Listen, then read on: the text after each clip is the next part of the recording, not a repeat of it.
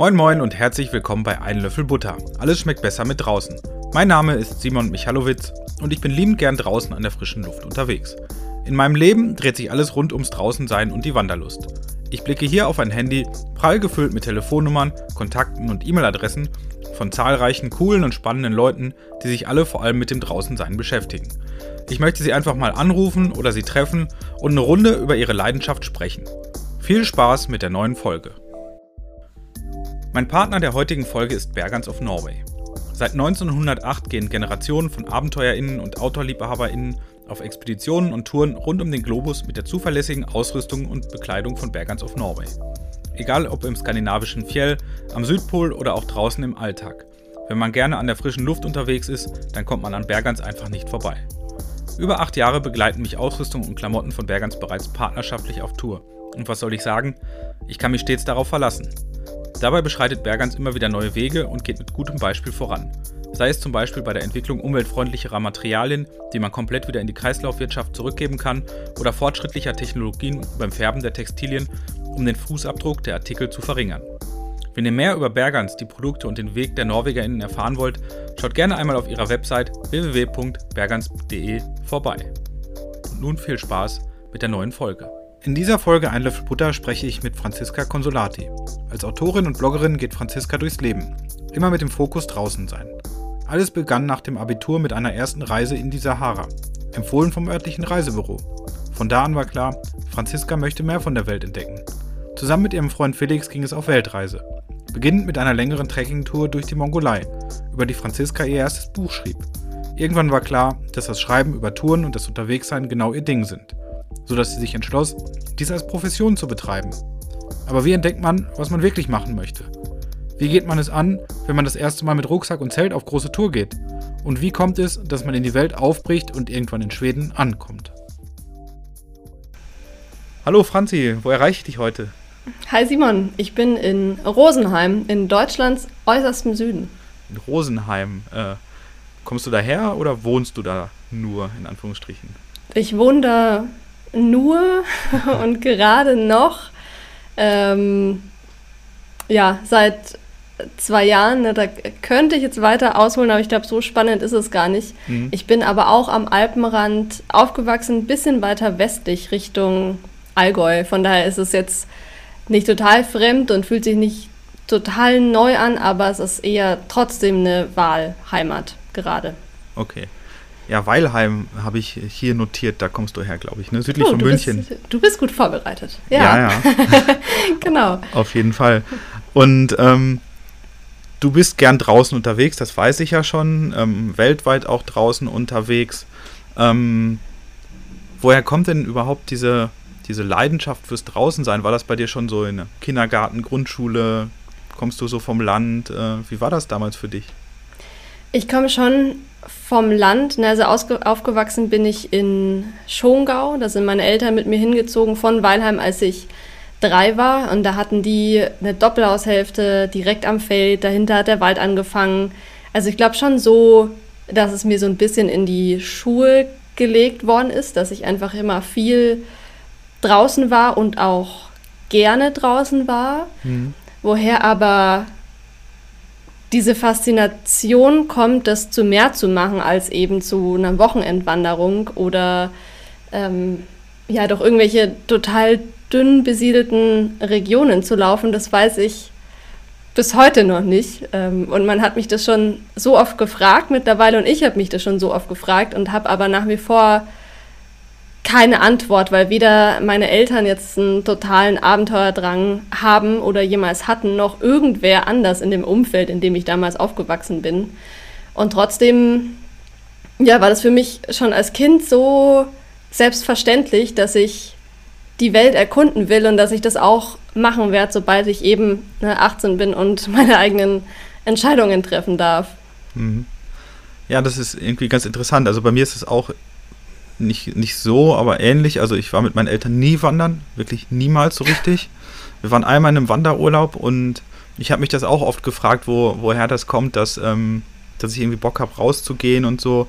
Ich habe hinterher mal so ein bisschen weiter zurückgeguckt. Meine, meine Oma zum Beispiel, die war eher so abenteuerlich unterwegs, aber auch aus Zwängen oder anderen Gründen, wie das dann halt vielleicht in die Generation auch ähm, so hatte, aber die war auch total offen für Neues, neue Sachen zu entdecken und vielleicht habe ich das daher. Also weiß ich auch nicht so richtig. Also habe ich mich auch schon oft gefragt, wie das kommt, dass man dann so, so raus möchte oder entdecken möchte, aber vielleicht gerade deswegen, weil man das als Kind nicht so oft gemacht hat.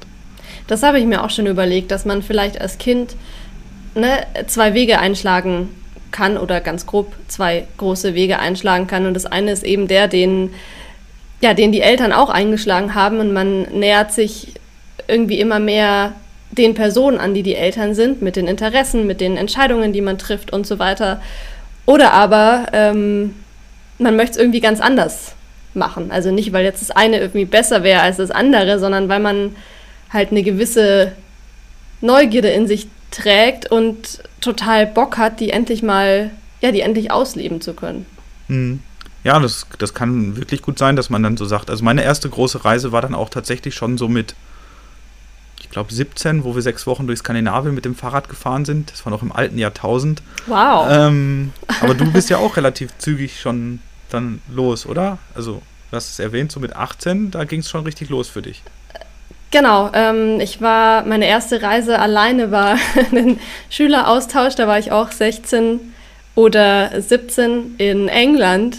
Ja, und allein das war schon unglaublich aufregend für mich, weil ich mit meinen Eltern vorher halt die Sommerferien entweder im heimischen Freibad verbracht habe oder am Gardasee, da waren wir ganz oft auf einem Campingplatz für zwei Wochen. Ähm, oder wenn es mal ein bisschen exotischer wurde, waren wir auf Rügen und einmal in Bulgarien. Ja, aber das waren alles sehr, sehr geplante Urlaube und alles war sehr vorhersehbar. Von daher war dieser Schüleraustausch alleine in einem anderen Land, in einer anderen Sprache schon unglaublich aufregend für mich. Und obwohl ich ganz oft auch ganz unsicher war, war für mich da schon klar, okay, wenn ich jetzt 18 bin, dann will ich mal was anderes sehen oder mal ein bisschen weiter weg. Und dann ne, kann mir ja keiner mehr sagen, dass es zu gefährlich wäre oder dass es keine gute Idee wäre. Also sagen kann man es mir schon, aber ich muss ja dann, muss genau. ja trotzdem dann nichts dran ändern. Und meine, eine meiner ersten Reisen, da war ich dann gerade 19, war so eine kleine Gruppenexpeditionsreise, wo wir zehn Tage lang mit Beduinen durch die Sahara gelaufen sind. Also auch eher äh, ungewöhnlich, glaube ich. Das war so der, das Geld, das wir alle für, den, für die Abi-Reise damals gespart hatten. Und meine ganzen Schulfreunde und Klassenkameraden sind nach Lorette de Mar gefahren zusammen. Mhm. Und ich war so mit die Einzige, die einfach da gar keinen Bock drauf hatte. Also allein bei dem Gedanken daran, den ganzen Tag äh, mit einem Eimer Alkohol am Strand zu liegen, hat sich bei mir alles gesträubt. Also habe ich das Geld noch ein bisschen aufgehoben und bin damit in ein Reisebüro gestolpert, habe erzählt, wann ich wie lange Zeit habe, wie viel Geld ich habe und dass ich gern so viel Abenteuer wie möglich erleben will. Also irgendwie war das die Zeit, da ist man noch in Reisebüros gegangen. Und ja, die Dame, die mir gegenüber saß, die hat es, glaube ich, so ein bisschen als Challenge gesehen und hat mir dann eben diese Expeditionsreise vorgeschlagen. Und ich dachte mir, also ne, Sahara war ich natürlich noch nie, hat aber sofort eine wahnsinnige Faszination in mir ausgelöst, weil allein diese Bilder in diesem Prospekt waren natürlich alles andere, was ich jemals kannte und waren so weit weg von, von dem, wer ich eigentlich war zu dem Zeitpunkt, ähm, ja, dass ich gar nicht anders konnte eigentlich, als, als das zu machen. Ah, Zur total. Freude meiner Eltern natürlich. total spannend, ähm, wie du schon sagst, so ins Reisebüro zu gehen und sich dann auch so drauf einzulassen, was einem jemand anderes so so vorschlägt. Ähm, spannend. Also würde ich für mich behaupten, dass ich das, ähm, also dass ich glaube ich, für mich wäre das schwierig gewesen, so, mich da so drauf einzulassen, wenn jemand anderes was, ähm, was vorschlägt. Aber es ist ja total cool eigentlich, dass man, dass man so die Traute hat, ähm, der Gegenüber sucht genau das raus, was ich vielleicht, ähm, ja, was ich mir so vorstelle. Und der hat auch so das Gefühl dafür entwickelt, vielleicht in dem Gespräch, ähm, das könnte doch was für dich sein. Ja, weißt du, ich glaube, ich wusste gar nicht so genau, was ich mir vorstelle. Damit fing es schon mal an. Ähm, und ich glaube, deswegen war ich einfach offen für wirklich alles, weil ich einfach was Cooles erleben wollte. Und im Nachhinein finde ich es auch total spannend, weil die Reise in der Sahara war für mich schon ein Startschuss. Also ich habe das, ich bin da total aufgelebt irgendwie und fand jeden Tag ein riesig großes Abenteuer und habe mir in dem Moment auch geschworen, dass ich nie aufhören will, ähm, irgendwie mit ein bisschen Mut durch die Welt zu laufen und meine Komfortzone zu verlassen. Und ich glaube schon, dass ein Teil von dem, wer ich heute bin und auch was ich mache, dass die Grundsteine dafür schon so ein bisschen bei dieser Reise gelegt wurden. Ne? Mhm. Was ja gleichzeitig auch bedeutet, ne, hätte die mir irgendwas anderes vorgeschlagen, hätte, das klingt jetzt ein bisschen groß vielleicht, aber hätte schon durchaus sein können, dass ich dann jetzt vielleicht auch ein bisschen was anderes machen würde, weil ich vielleicht nicht so eine tolle Erfahrung gemacht hätte oder weil ich vielleicht was erlebt hätte, was mich weniger begeistert hätte oder so. Ja, das stimmt. Also vielleicht musst du nochmal in dieses Reisebüro gehen und der Frau von damals einfach mal so einen Blumenstrauß in die Hand drücken. Ja, das gibt's leider. Ähm, das Reisebüro gibt's leider nicht mehr, aber falls sie jetzt zuhört, ähm, möchte ich einen lieben Gruß und ein ganz, ganz großes Dankeschön aussprechen. ja, die Frau hat scheinbar ihr, ihr Handwerk verstanden. Ähm, sonst wärst du ja nicht immer wieder aufgebrochen und die Tour scheint ja dann wirklich auch was in dir so ausgelöst zu haben, so dieses Bedürfnis, ähm, ich will die Welt entdecken und vielleicht auch dich bestärkt hat in dem, was du machst. Vor allem, wenn man ja dann auch feststellt, das ist genau das, was ich suche. Ich bin da wirklich äh, fein mit aufzubrechen, auch ins Unbekannte, meinen Koffer zu packen, ohne zu wissen, was so auf mich zukommt. Das ist ja schon auch sowas, was man mitunter lernen muss, wenn man auf Reisen geht, dass, ähm, dass man sich auf das Unbekannte so ein Stück weit einlassen muss. Also zum Beispiel beim Wandern, wenn man morgens losgeht und abends nicht weiß, äh, wo komme ich an. Das muss man ja auch am Anfang lernen. Voll. Und ich glaube, man muss es auch mögen. Also es, man muss es in erster Linie wahrscheinlich mögen und dann wird man es auch irgendwann lernen. Ja. Wobei das nicht heißt, dass es nicht auch nach Jahren, finde ich, gerade das Unbekannte noch zu Herausforderungen führt. Oder dass es eben mal Tage gibt, ähm, an denen man sich dafür weniger bereit fühlt, wenn man abends eben nicht weiß, wo man sein Zelt aufschlagen wird. Ja, ja. Musste ich letztens dran denken, als ich mit Andi in Norwegen unterwegs war und ähm, ich so an, dran gedacht habe, wann ich das letzte Mal alleine unterwegs gewesen bin. Und das ist schon echt lange her, auch in Skandinavien. Und dann dachte ich so, oh, wie das, ähm, ob ich das noch kann. ob ich, äh, ähm, ja, kann, kann, bestimmt, aber ähm, es war vor allem, also ich habe da schon lange nicht mehr im, also es wäre jetzt schon nochmal ähm, die Komfortzone verlassen und alleine losziehen und das fände ich jetzt auch nochmal spannend, irgendwann mal wieder das zu machen, aber da musste ich auch so dran denken, an, an solche mhm. Situationen, dass dass das, ja, dass man es auch wieder erlernen muss, dass man ähm, manchmal wieder zurück auf Null muss, um, um das auch wieder vielleicht auch wertzuschätzen. Ähm, das stimmt schon. Und, Und, was glaubst du? Glaubst du, dass du es noch kannst? Ja. Oder dass du, also können schon, aber glaubst du, dass du es auch genießen kannst? Ja, schon. Glaube ich schon. Ist halt so die Frage, wie lange man das dann ähm, machen möchte oder kann oder will oder so, weil ich durchaus jetzt auch äh, schätzen gelernt habe, dass man ähm, auf also hinterher auch über so Reisen gut miteinander sprechen kann. So früher musste ich quasi immer einen Reisebericht verfassen, um mich mit anderen Leuten über eine Tour auszutauschen. Und jetzt kann ich mit, mit ihr einfach darüber sprechen. Und das ist auch im, im Rückblick auf die große Tour, die wir dann zusammen gemacht haben, auch total spannend, dass wir manchmal an so, weißt du noch, damals dort? oder so, oder du siehst im Fernsehen irgendeinen Ort und ah, weißt du noch damals in Röhros? oder weißt du noch damals, als wir im, über den Polarkreis das ist natürlich was anderes, als wenn man sich das alleine ähm, vorstellen muss oder alleine wieder so vor Augen führt. Und deswegen finde ich das, das Teilen von Erlebnissen mittlerweile schon auch echt ähm, richtig cool oder auch in der Gruppe unterwegs zu sein von, von Freunden oder so. Das ist schon, schon nicht so schlecht, muss ich ganz ehrlich sagen. Und klar, dieses ähm, Erlebnis Alleinreisen ist schon was anderes, weil, ja, weil man sich selber ganz oft äh, ja, in den Hintern treten muss. Man muss Entscheidungen selber treffen. Man ähm, kann sich nicht rückversichern äh, beim anderen. Man kann mich die, die Schuld, weil man irgendwie zu langsam ist oder zu schnell oder zu wenig Essen eingepackt hat, bei jemandem abladen.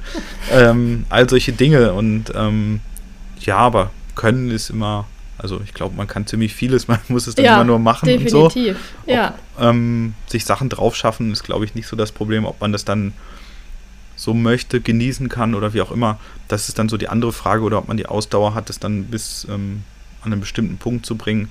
Aber generell, ja, doch, kann ich schon, glaube ich, noch. Möchte ich auch vielleicht mal wieder so. Aber ähm, das hat nichts damit zu tun, dass ich die andere Art nicht mag, sondern dass ich das andere vielleicht nochmal wieder so erleben möchte. Und das ist ähm, überhaupt kein Problem. Und das, das, das Schöne ist ja, dass, dass das bei uns so auf Gegenseitigkeit auch beruht. Wenn Anni ihr SUP-Board packt und die, äh, die Elbe runterpaddelt oder so, völlig okay. Hat, äh, wäre jetzt nicht meins und deswegen ist es ja auch völlig in Ordnung, wenn man so ähm, Sachen auch ähm, separat mal macht oder so. Überhaupt äh, kein Ding. Aber du bist danach, um wieder mal zu deinen Reisen auch zurückzukommen, du bist ja danach auch direkt aufgebrochen und dann nicht unbedingt alleine, sondern auch im, ich sag jetzt mal, im Team. Ja, das wollte ich auch gerade sagen. Ich habe ja auch so ein bisschen den Vergleich, weil ich schon auch allein unterwegs war, immer noch, immer wieder allein unterwegs bin, aber ganz viel eben auch mit Felix zusammen. Den habe ich kennengelernt, da war ich gerade 20, da bin ich gerade von meiner ersten Fernreise zurückgekommen. Da war ich fünf Wochen in Thailand. Auch wieder übrigens ein schöner Tipp von der Reisebürofrau. Ähm, das war für mich nochmal eine ganz andere Nummer, weil die Distanz zwischen äh, meiner Komfortzone, ne, also halt irgendwie so der, der Heimat und dem, was ich kannte, und dem Neuen natürlich viel, viel größer war als jetzt von Süddeutschland nach äh, Tunesien in die Sahara oder von Süddeutschland nach Thailand auf irgendwelche Inseln. Ähm, und das hat aber irgendwie noch mehr Faszination in mir ausgelöst. Also ich habe das Gefühl, das alles war früher so ein bisschen eine Zeit, je fremder alles war und je mehr ich ins kalte Wasser gesprungen bin oder geworfen wurde, desto mehr hat mich die Sache gepackt. Und ich bin dann also gerade aus Thailand zurückgekommen, konnte irgendwie gar nicht glauben, dass es, dass es schon wieder vorbei sein sollte. Und mir hat so total die Perspektive gefehlt in dem Moment, weil das mhm. so eine Zeit war, da habe ich wirklich von Reise zu Reise und von Abenteuer zu Abenteuer gelebt. Und wenn das eine vorbei war, habe ich das nächste schon wieder geplant. Mhm. Und genau in dem Stadium habe ich den Felix eben damals in der Arbeit getroffen, in okay. der Redaktion. Ich habe damals eine Ausbildung zur Redakteurin gemacht. Mhm. Und der Felix war Videograf. Und der Felix kam gerade von seiner ersten Weltreise wieder und war so der erste, eigentlich der erste Mensch in meinem Umfeld, das ja immer noch so dieses Eltern-, Schul-, Freunde, Umfeld von früher war, war der Felix der erste Mensch, der mich für meine Ideen nicht für völlig verrückt erklärt hat, sondern halt aufgesprungen ist und in die Gespräche eingestiegen ist und mir so viel von seinen Abenteuern erzählt hat. Und es hat gar nicht lange gedauert. Ich glaube, da kannten wir uns ein paar Wochen. Da haben wir, oder habe ich zum ersten Mal von meinem Traum erzählt, dass ich auch gern auf Weltreise gehen will, ähm, dass ich gern irgendwie hier das hinter mir lassen will. Nicht, weil irgendwas schlecht war, sondern weil ich ja. einfach was Neues erleben wollte und einfach mal ohne Enddatum und ohne Rückflug in die Welt ziehen wollte. Und das stand dann irgendwie so ein paar Monate ähm, zwischen uns. Wir waren in der Zwischenzeit zusammen nochmal in Südostasien unterwegs und dann meinte der Felix, dass er sich das irgendwie auch nochmal vorstellen kann. Ähm, mhm. Und ob das nicht was wäre, was wir zusammen machen können. Und dann ja, haben wir zusammen beschlossen, dass wir unsere WG-Zimmer in München kündigen, unsere Jobs. Äh, die Ausbildung war damals dann mittlerweile zu Ende und ich war angestellt ähm, dass wir die Autos verkaufen, alles, was man halt sonst eben nicht braucht und alles, was sonst eben nicht in so einen Rucksack passt und dass wir gemeinsam losziehen. Und ich glaube, das war heute oder bis heute ja so eines der größten Abenteuer meines Lebens. Ja, hört sich auf, äh, auf jeden Fall so an, ähm, wenn man alles so über den über Bord schmeißt, irgendwie so, was man hat, so all, all den Ballast, den man so anhäuft. Also ist ja kein Ballast, manche Sachen hat man ja auch, also hängt man ja auch dran, aber zu sagen, hey, wir machen das jetzt nochmal, das ist ja schon auch ein echt großer Schritt, vor allem auch zusammen. Man begibt sich ja dann auch in so eine Abhängigkeit ist das ja nicht, aber in so eine Partnerschaft für etwas, ähm, was ja auch grandios ähm, scheitern kann. Also dieses, ähm, wenn man zu zweit aufbricht, kann, kann es ja auch sein, dass man alleine nach Hause kommt, ne?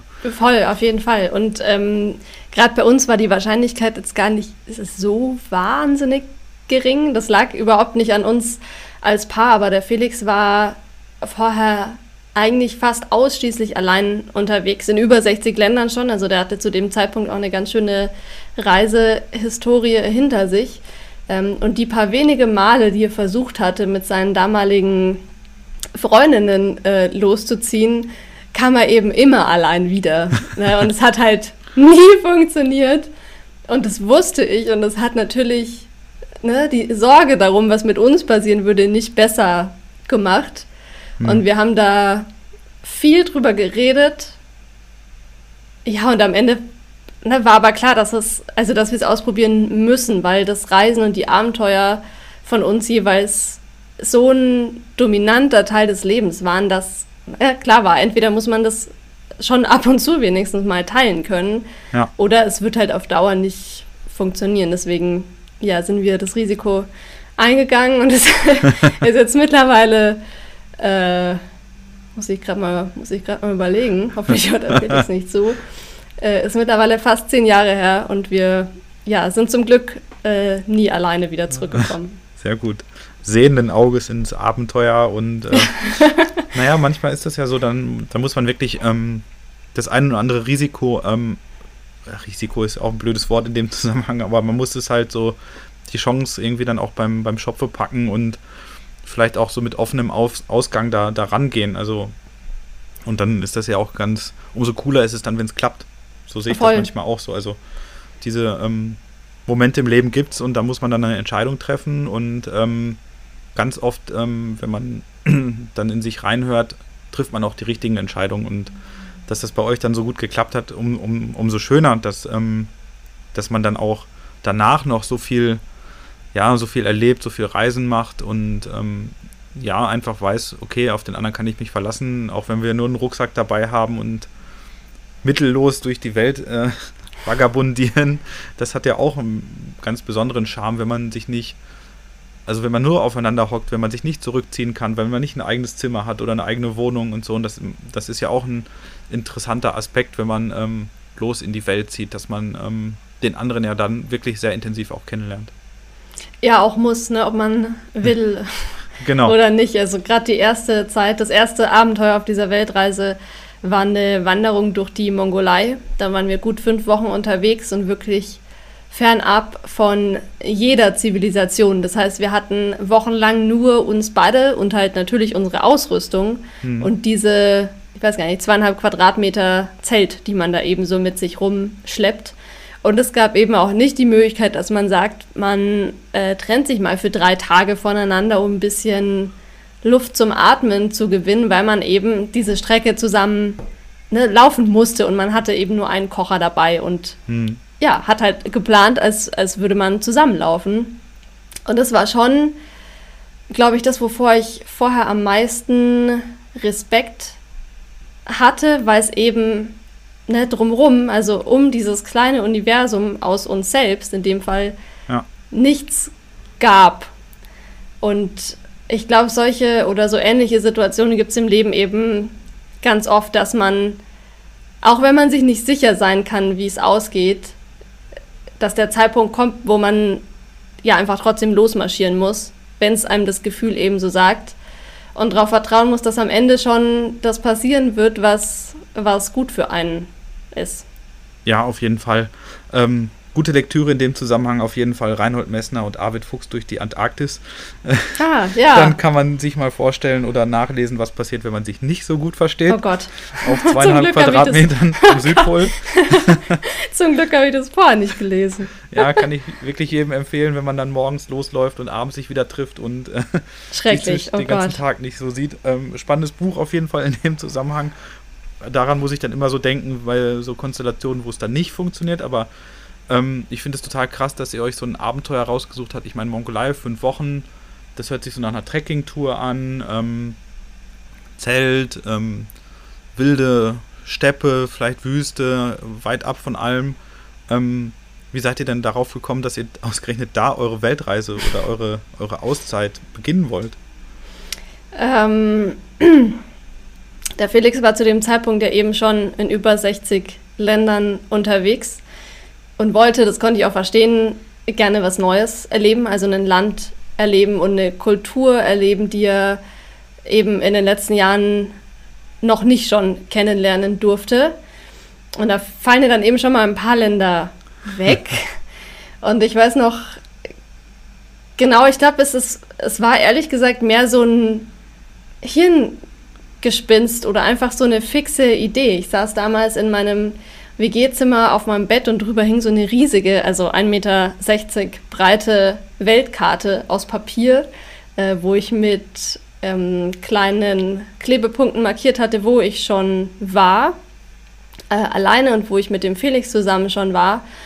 Und dann hat mich der Felix angerufen und hat gesagt, du, äh, ich habe jetzt mal überlegt, wir wollten ja gern was Neues erleben und ne, in die Natur, also schon wild und sollte schon auch ein, ein Abenteuer sein.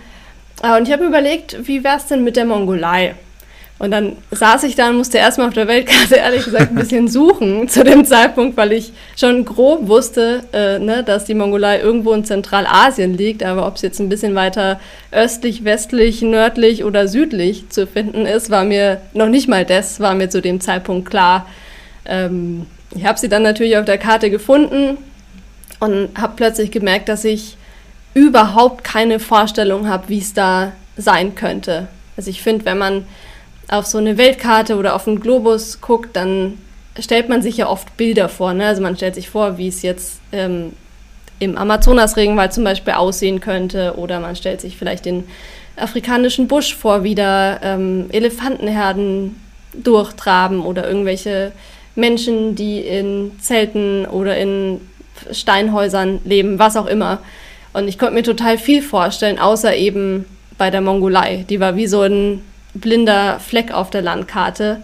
Und es war eben noch die Zeit, wo ich mich so sehr ja, von meiner Neugierde habe leiten lassen, dass ich noch im selben Atemzug eigentlich gesagt habe, äh, ja, weiß ich jetzt zwar nicht so recht, was uns da erwarten wird, aber das ist eigentlich Grund genug, dass wir es mal austesten. Und so war die, so, so plump eigentlich, war die Entscheidung für die Mongolei gefallen. Mhm. Und als ihr dann gesagt habt, okay, Mongolei, bist du dann in deinen äh, Ausrüstungsschrank gegangen und hast gesehen, so, okay, wir brauchen jetzt noch ein Tunnelzelt, einen Benzinkocher ähm, oder was für eine Art von Kocher brauchen wir? Kriege ich jetzt überhaupt irgendwie Gas in der Mongolei? Brauche ich dann Daunenschlafsack? Stellten sich dann solche Fragen auch direkt für dich oder wie bist du dann weiter ähm, dran gegangen? Die kamen ein bisschen später. Wir sind beide, Felix und ich, Menschen, die ja, die, die zu spontanen Übersprungshandlungen neigen, kann man, glaube ich, sagen. Heute haben wir die vielleicht ein bisschen mehr im Griff wie damals. Ähm, wir haben dann ziemlich schnell, auch aus der Vorfreude raus, den ersten und einzigen Flug gebucht für diese Weltreise. Und das war eben der Flug von München über Moskau nach Ulaanbaatar. Da haben wir uns dann eben fünfeinhalb Wochen Zeit gegeben und dann nach, für, für nach fünfeinhalb Wochen den Rückflug gebucht. Den brauchten wir fürs Visum. Und den haben wir weiter nach Sydney gebucht. Einfach weil, ja, weil wir in der Richtung halt eben auch noch nicht waren und bestimmt hat es auch irgendwas mit den Flugpreisen zu tun. Und wir wollten ja gern so weit weg wie möglich. Ja. Also hatten wir dann den Flug und das war ungefähr so drei Monate vor Reisebeginn. Und dann haben wir erstmal angefangen, uns überhaupt mit der Mongolei zu beschäftigen und haben schnell eben festgestellt, dass es äh, für uns fast gar keine andere Möglichkeit gibt, als äh, zu laufen, ne, weil man dort kaum Autos mieten kann, weil es noch nicht mal Straßen gibt, äh, weil wir nicht reiten können, weil Fahrrad irgendwie noch schwieriger schien als Wanderschuhe. Also wollten wir laufen und so eine lange Tour hatten wir beide vorher noch nie gemacht. Ne? Also die Wanderung durch die Mongolei war für uns beide die erste Fernwanderung überhaupt. Von daher hatten wir auch nichts an Ausrüstung, hatten aber 20.000 Fragen, ähm, wovon wir auf viele überhaupt keine Antworten gefunden haben. Und ich glaube, wir haben tatsächlich in den drei Monaten die aller, allermeiste Zeit beim Outdoor-Händler unseres Vertrauens verbracht. oh Mann, ey. Ähm, Ja, krass. Ähm, aber es erinnert mich so ein bisschen auch an meine erste lange Tour. Da, also nicht, dass wir da planlos ra rangegangen sind oder so, aber da ist man einfach, wie, wie du ins Reisebüro auch in den Outdoor-Laden und hat gesagt, also folgendermaßen, also wir, wir möchten hier so eine Fahrradtour machen und wir bräuchten das und das und dann hat der freundliche Verkäufer einem was empfohlen. So. Ja, und dann hat man genau. das gekauft. Ja, Und ähm, es hat super funktioniert. Also fand ich auch echt cool. Ähm, aber wenn ihr dann eure Ausrüstung beschafft habt und einen netten, hoffentlich netten Verkäufer oder eine Verkäuferin gefunden habt, die euch super beraten habt, ähm, dann habt ihr jetzt so festgestellt, okay, wir fahren, fliegen jetzt nach Ulaanbaatar, wir haben fünf Wochen Zeit, wir haben eine Ausrüstung. Habt ihr euch dann so auch so Gedanken gemacht, so über Essen? Weil so, Ja, voll. Also wir wussten, also auch wenn wir anfangs wirklich überhaupt nicht viel wussten und es bei uns genauso war, wie du es gerade erzählt hast für eure Radtour.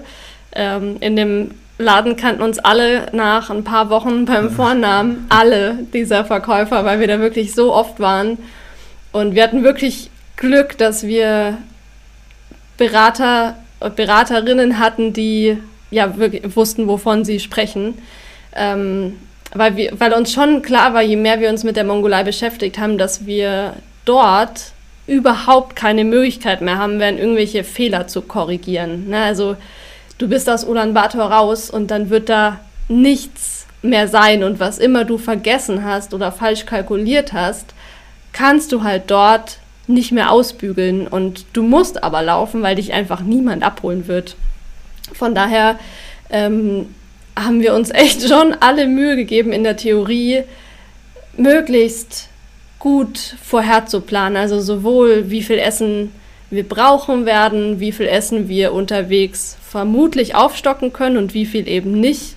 Wir haben uns mit ähm, 100 Jahre alten russischen Militärkarten eine Route geplant, weil es einfach zu dem Zeitpunkt kein besseres topografisches Kartenmaterial gab. Mhm. Ähm, und haben ab und zu noch ein paar Satellitenbilder von Google Earth dazu genommen, wenn wir irgendwie ein schärferes Bild von der Landschaft haben wollten. Also wir haben schon versucht, so gut es eben in der Theorie ging, uns auf alles Mögliche vorzubereiten, was dort so passieren kann und was wir dort so brauchen können. Mhm. Aber natürlich stößt äh, die Theorie, jede Theorie irgendwann an ihre Grenzen und am Ende merkt man es eben erst in der Praxis, wie es wirklich sein wird. Und das empfinde ich auch heute übrigens noch so, äh, sieben Jahre später. Ja, ja, also berühmter Satz aus dem Dortmunder Fußballuniversum ist, ähm, grau ist alle Theorie, entscheidend ist auf dem Platz. Ähm, ja, ne, und genau so ist es. Ja, hundertprozentig. Also man kann sich auf alles vorbereiten, anlesen, äh, abwiegen, äh, planen, aber am Ende des Tages stehst du da und äh, schulterst deinen Rucksack und musst loslaufen. war das genau. denn auch so ein also wie war das denn damals dann, als du deinen Ulaanbaatar standst und deinen Rucksack mit wie viel, ich weiß nicht, wie viel, wie viel Essen ihr dann dabei hattet, ähm, geschultert hast? Das war bestimmt nicht, nicht ohne, oder? Ähm, nee, also wir haben, wir haben vorher erstmal, muss ich vielleicht noch kurz erzählen, weil wir ja gut vorbereitet sein wollten, äh, einen Probemarsch gemacht an der Isar damals, die durch München fließt. Und dachten, zwei Wochen vor Abflug war das, wir packen unsere Rucksäcke jetzt mit dem Gewicht, das es ungefähr haben wird hatten auch so vier Kilo Nudeln dabei und so weiter, um halt das Gewicht hinzukriegen. Und aber die Ausrüstung, auf die wir uns dort dann halt verlassen können müssen. Also das Zelt, die Isomatten, der Benzinkocher, weil es in der Mongolei übrigens keine Möglichkeit gibt, Gaskartuschen nachzufüllen. Äh, und laufen damit mal los, einen Tag, für eine Nacht und am nächsten wieder zurück. Und wir haben das eigentlich gemacht, weil wir uns sicher fühlen wollten. Mhm. Also wir sind schon so ein bisschen mit der, was heißt ein bisschen, wir sind total mit der Erwartungshaltung in diesen Probemarsch gegangen, dass wir sehen wollten, dass alles gut klappen wird. Ja, und wie es äh, das Universum dann so wollte, hat auf diesem Probemarsch leider wirklich überhaupt nichts funktioniert. Also wir haben zum Beispiel gelernt, dass wir unsere Etappen viel zu lang eingeplant haben, dass wir viel zu viel Gewicht auf dem Rücken haben. Wir haben bemerkt, dass der Benzinkocher, der noch original verpackt war, einen Herstellerfehler hatte und kaputt war. Also zum Glück haben wir das an der Isar bemerkt. Und bei mir ist in derselben Nacht noch eine Magen-Darm-Grippe ausgebrochen. ich bin Top. am nächsten Tag kaum mehr zum Parkplatz zurückgekommen. Es war wirklich eine ganz, ganz schlimme Erfahrung, die ich noch nicht mal wieder erleben wollte und schon eine, die vor allem mich ziemlich zum Zweifeln gebracht hat, ähm, weil ich mich halt plötzlich, ich habe mich so schwach und unfähig und hilflos gefühlt an der Isar bei München ne? Mhm. und dachte mir, wie um alles in der Welt willst du denn irgendwo in der Mongolei überleben? Und im Nachhinein war es aber auch ganz gut, dass wir die Erfahrung da gemacht haben, weil uns das, glaube ich, schon jede Illusion genommen hat, ähm, dass äh, ja jede Illusion auf so ein romantisches Wanderabenteuer genommen hat. Und wir sind dann von Ulaanbaatar nochmal 2000 Kilometer weiter in den Westen geflogen, also in den Westen der Mongolei. Das Land ist einfach riesig. Ähm, und haben da einen Fahrer suchen müssen, wiederum, der uns nochmal so knapp 200 Kilometer weiter an dem Fluss aussetzt, wo wir loslaufen wollten. Und das war, also ich glaube, die Minuten, die wir gebraucht haben, um alles aus dem Auto zu räumen, uns zu verabschieden, bis er wieder losgefahren ist, sind, glaube ich, bis heute oder gehören bis heute zu den intensivsten Minuten, die ich äh, je erlebt habe, weil das einfach so ein krasses Gefühl ist. Ne? Wir standen mitten im Nirgendwo. In der Mongolei lebt ein Großteil der Bevölkerung heute noch als Nomaden. Also das heißt, es kann sein, dass du ähm, nach zwei Tagen wieder Menschen siehst oder aber eben erst nach zwei Wochen. Das war auch bei der Vorbereitung irgendwie die größte Herausforderung. Und du weißt, wenn der Typ, der dich jetzt hierher gefahren hat, wieder fährt, dann bist du wirklich allein. Und wenn du nicht läufst, dann passiert auch nichts. Du kannst niemanden anrufen und es wird auch niemand kommen, dich abzuholen. Und da den Rucksack aufzuheben und die ersten Schritte zu laufen, ja, ich glaube, da habe ich mich fast gefühlt wie einer der großen Entdecker von damals, mhm. nur mit ziemlich schlotternden Knien, ehrlich gesagt. Ja, das kann ich nachvollziehen. Also dieser, also du hast ja den, den einen Moment schon erzählt, wo ihr die Probetour gemacht habt. Und dann dieser Moment des Startes, also ich kenne das auch, diese, diese Momente, ich nenne das immer so ein bisschen die Angst vor der eigenen Courage, mhm. wo man ja. dann äh, sagt, äh, ach nee, lieber doch nicht so und den dann zu überwinden und das ist echt manchmal auch echt eine richtig bescheuerte Situation oder auf Tour so loszuziehen. Ich weiß noch, als wir unsere Winter-NPL-Tour versucht haben, da loszulaufen, das war wirklich so, es ist total blöder Vergleich, ne? aber es gibt so diese Filme, wo es dann so um, um, um, um den Zweiten Weltkrieg geht oder so und dann hat, hast du so einen Fallschirm auf und jemand macht so die Tür auf und klopft dir so auf die Schulter oder auf den Helm und sagt so, jetzt los, bitte. Los, ja. Und so habe ich mich da schon ganz oft Voll. gefühlt. Ja. Und ähm, mit echt richtig ähm, Schiss in der Hose, mit was mache ich hier bloß, äh, ich möchte mhm. zurück, äh, mhm. kann ich alles und sich zu überwinden und loszugehen, also da gehört schon echt was dazu, vor allem wenn man das das allererste Mal in der Form macht und ähm, auch so abgeschieden, wie du das sagst. Also das finde ich schon krass.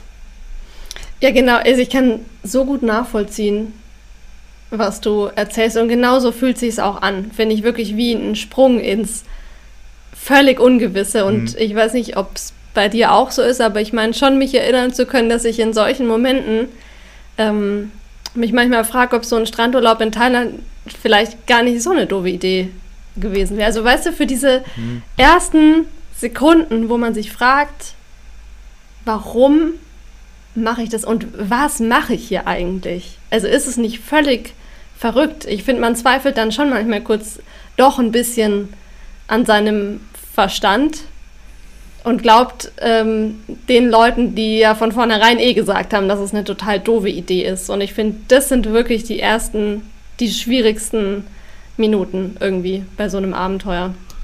Also ganz offen gesprochen, bei unserer Winter-NPL-Tour, die wir versucht haben, damals war das ungefähr jeden Moment so, jeden Augenblick, jeden Morgen, als um 5 Uhr der Wecker klingelte und um 11 Uhr die Sonne aufging. Ähm, es war fast zwei Monate lang allgegenwärtig. Warum mache ich das?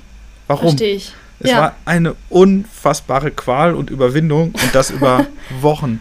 Und als es dann zu Ende war, also als wir entschieden haben, wir schaffen das nicht, wir fahren nach Hause, das war die größte Erlösung, die ich jemals in meinem Leben verspürt habe.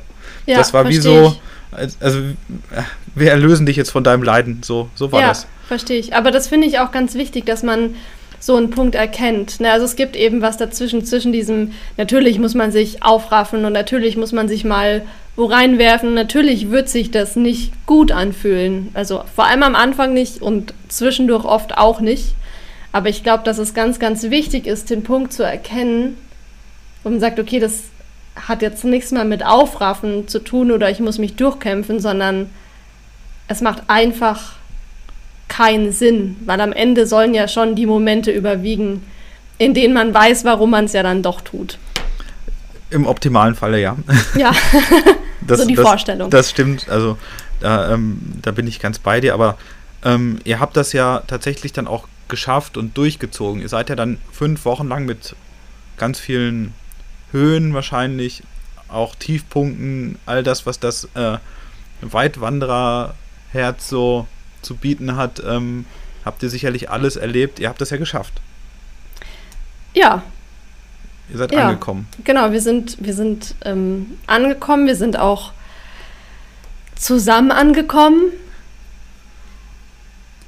Hm. Und ich bin unglaublich dankbar für die Erfahrung. Hätte ich es noch nicht gemacht, ich würde es jederzeit wieder tun, ne? auch wenn das bedeutet, dass ich mich nochmal auf diesen Probemarsch begeben müsste. Also es ist definitiv ein Abenteuer, das ich auf keinen Fall missen möchte, weil es auch ganz aus ganz verschiedenen Gründen schon, glaube ich, das Ausschlaggebende ist, warum ich heute mache, was ich machen darf und eben bin, wer ich bin.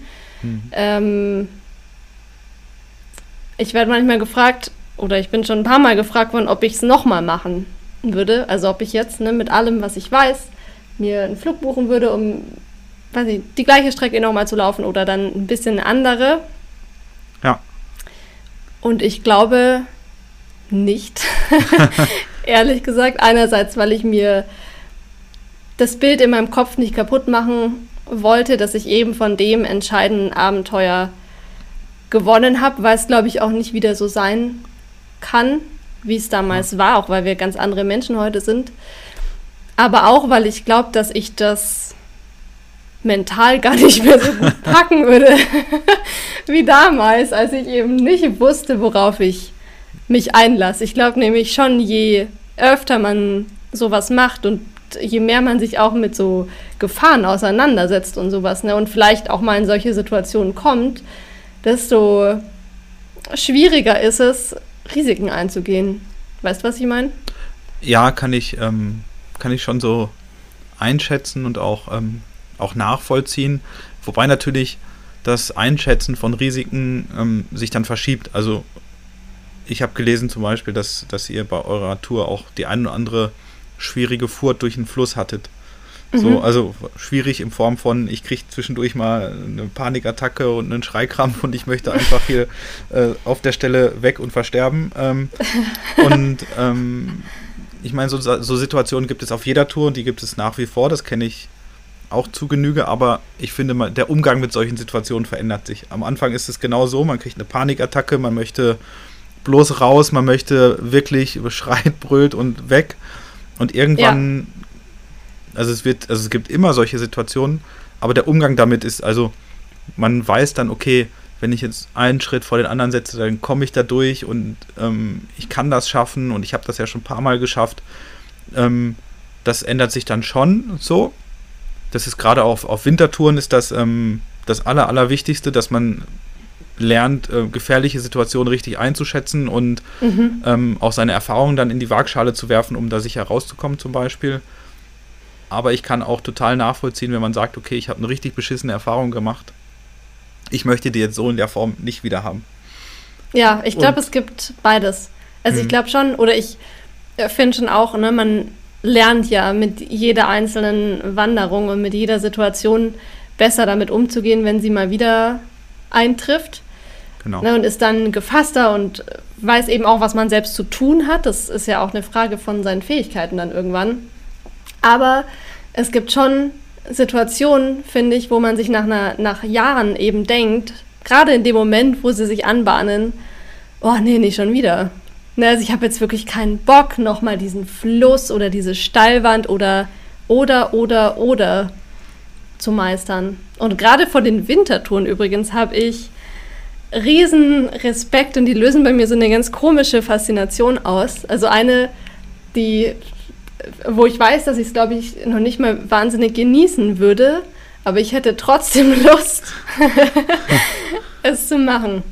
Ja, das ist ähm, genauso wie du beschreibst. Also ähm, man muss da wirklich ähm, das mal ausprobieren und Genuss ist immer ein sehr dehnbarer Begriff. Im Stimmt. Übrigen. Das ist, wir haben da auf unserer NPL-Tour, Anni und ich, mal sehr drüber, über die Begriffe Spaß, Freude und Lust, auch gerade auf langen Touren, ganz oft drüber gesprochen. Und Spaß kann auch sein oder Freude auf Natur, dass man abends trocken im Zelt sitzt, was Leckeres zu essen hat. Und das können die einzigen freudigen fünf Minuten des Tages Ja, definitiv. sein. Und deswegen ist das immer, finde ich, ein sehr dehnbarer Begriff. Und im Winter lernt man das noch sehr viel mehr, weil man, je nachdem, wie man so, welche Konstitution man hat oder wie man mit Kälte, auf Kälte reagiert, Mhm. ähm, kann es auch sein, dass abends der Moment, wo man in den Schlafsack kriegt, der schönste Moment Der- des Tages ist. ja. Und das war der einzige so. Ja. Und ähm, ja, vielleicht müssen wir mal zusammen auf Wintertour gehen. Habe ich mir auch gerade überlegt. ja, äh, ich äh, sag mal Bescheid, wann die nächste ansteht. Ja, ähm, Gern. kannst du gerne mal, äh, mal mitkommen. Wir können ja vielleicht erst so ein Schnupperding machen, oder? Wir müssen ja nicht vielleicht direkt äh, vier Wochen lang. Na, also einmal durch Oder? den Hardanger Widder oder so, das kriegen wir schon hin. Das Na, mal überlebt man sehen. auch. Mal, mal sehen, vielleicht kriegst du mich überzeugt. Ganz bestimmt sogar. Also, das ist schon eine eigene Faszination, aber ähm, zurück zu der Weltreise, die ihr da gemacht habt. Also ihr habt das ja dann auch geschafft und seid dann ja auch weiter um die Welt gereist. Ich weiß gar nicht, wie lange seid ihr dann zusammen noch um die Welt gereist?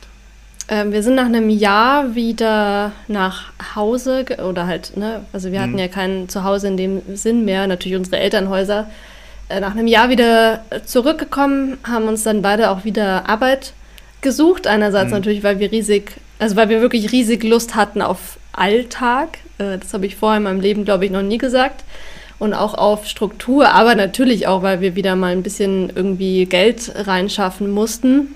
Klar. Und wir haben aber trotzdem ähm, jeden freien Tag oder auch unbezahlt uns frei genommen, um weiter ja, Abenteuer zu erleben. ne? Und hatten jedes Jahr mindestens eine längere, also fünf Wochen Reise ähm, und dann nochmal eine kürzere, Hm. bis wir ja dann beide, jetzt muss ich gerade nochmal überlegen, damit ich die Jahre zusammenkriege, ähm, unsere Arbeit wieder, also die Festanstellung vor allem wieder reduziert haben, beziehungsweise Felix sich selbstständig gemacht hat und ich ja schlussendlich dann auch, weil wir doch gemerkt haben, dass wir ja wieder viel, viel freier sein wollen in unserer Lebensgestaltung. Aber die letzten Jahre vor allem waren schon welche, wo wir ähm, ja, glaube ich, versucht haben, eine ganz gute Balance zu finden aus Arbeit, die uns beiden wahnsinnig viel Spaß macht ähm, und weiter entdecken und erkunden, Hm. ohne jedes Mal aber wieder alles loslassen zu müssen. Ja, ähm, du hast jetzt von schon, schon berichtet, ähm, du hast ja äh, bei der Zeitung gearbeitet, ähm, als Redakteurin, glaube ich, Mhm, Ähm, genau. Und hast da wahrscheinlich so auch ein bisschen die Freude am, am Schreiben entdeckt für dich. Ja, die habe ich vorher sogar schon entdeckt. Also ich habe ähm, in meiner Jugend schon gern geschrieben, also ganz, ganz viel gelesen, ähm, mir ganz viele Geschichten in meinem Kopf ausgemalt und immer wieder auch mal angefangen, irgendwas aufzuschreiben. Von daher dachte ich eigentlich immer schon, dass ich später gern mal schreiben will und bin so auch bei der Zeitung gelandet und habe da weiter gemerkt, dass Schreiben definitiv mein Ding ist, habe aber auch gemerkt, dass Zeitung nicht so sehr mein Ding ist. Ja, hast du denn, als ihr die, ähm, die Weltreise gemacht habt, auch schon, ähm, wie man das heute macht, so einen Blog geführt? Nee, Freunde und Familie? nee, gar nicht. Das war wirklich, das war völlig fremd für mich und das war noch nicht mal ein ferner Gedanke, der war gar nicht da. Also ich wäre niemals auf die Idee gekommen, dass ich darüber schreiben könnte. Ich glaube einerseits schon auch, weil das eine Zeit war, die wir für uns, also die wir beide für uns gebraucht haben und die wir uns einfach nehmen wollten, ohne irgendwelche Verpflichtungen oder Verantwortung. Wir hatten ja irgendwie für uns schon genug Verantwortung. Und andererseits wäre ich auch irgendwie zu dem Zeitpunkt niemals auf die Idee gekommen, dass es irgendwen interessieren könnte, was wir da so in der Welt treiben. Und die erste Reisegeschichte, die von mir erschienen ist, das war auch dann eine Kurzgeschichte über die Mongolei. Das war äh, zwei Jahre nach der Weltreise erst. Also es mhm. hat alles echt so seine Zeit gebraucht. Ja. Und das war dann aber schon auch der Auslöser, also diese Kurzgeschichte und die Mongolei dann natürlich auch im entfernteren Sinn, waren schon die Auslöser dafür, dass na, dann alles ins Rollen gekommen ist. Im Prinzip ja genau das, was ich heute mache. Mhm. Das heißt, du hast ähm, irgendwann ein Buch geschrieben über eure Reise in der Mongolei. Mhm, genau. Ähm, ähm, wie kam es dazu? Das ist aus dieser Kurzgeschichte geboren. Mit der habe ich damals, äh, 2018, einen Wettbewerb gewonnen von einem Travel, äh, von einem Reiseblog, The mhm. Travel Episodes ja. heißt der, und von Malik. Mhm. Ähm, und da ist noch jedes Jahr ein Kurzgeschichtenband entstanden. Äh, die hießen auch, also die ganze Serie hieß The Travel Episodes. Mhm. Und in einem dieser Kurzgeschichtenbände ist eben meine Kurzgeschichte über die Mongolei erschienen. Und die hat damals meine heutige Agentin gelesen und mir daraufhin geschrieben, ob ich nicht Lust hätte, über das Abenteuer ein ganzes Buch zu schreiben. Mhm. Und ja, sie hat mich überhaupt erst auf die Idee gebracht. Also ich habe auch da noch nicht, ja, mir wäre da noch nie in den Sinn gekommen, dass aus unserem Abenteuer ein Buch entstehen könnte, dass es überhaupt so interessant sein könnte. Ähm, ja, und irgendwie fand die Agentin es dann aber gut und der Verlag auch. Und ich habe auch angefangen, mich mit der Idee anzufreunden, dass es ja, ja, dass es vielleicht schon eine Geschichte sein könnte. Es gab über die Mongolei zu dem Zeitpunkt auch noch kein einzig anderes vergleichbares Buch. Ich weiß gar mhm. nicht, ob das heute anders ist, ehrlich gesagt. Und dann ist im Frühjahr 2000 19 ähm, mein erstes Buch erschienen über genau das Abenteuer in der Mongolei. Ja, aber das Buch schreiben, da müssen wir vielleicht auch nochmal ähm, ja. ein eigenes, eine eigene äh, Podcast-Folge äh, aufnehmen. Ähm, ich glaube, wenn, also es ist genauso, äh, ein Buch zu schreiben, wenn ich noch krasser, also wenn man jetzt das nicht studiert hat oder von Natur aus weiß, ich bin Autor, ich habe das schon in der Grundschule gemacht, ähm, dann ist das Schreiben eines Buches, glaube ich, ähm, genauso wie vom Fahrer ausgesetzt zu werden. Ja. so, ja. Ähm, hier bitte, mach mal bitte. Und äh, ja. du hast jetzt irgendwie fünf, also nicht fünf Wochen wahrscheinlich, aber fünf Monate oder so Zeit ja. und dann ist Abgabe und ähm, los geht's. Ja, ich hatte beim Schreiben, glaube ich, auf jeden Fall genauso viel verzweifelte Momente wie beim anderen auch. Ja, ja. Also das ist, glaube ich, ähm, also ich fand es damals auch viel krasser, fast das Buch zu schreiben, als die Tour an sich. Weil Ging es dir, ging's dir auch so, dass du beim Schreiben noch total viel nacherlebt hast?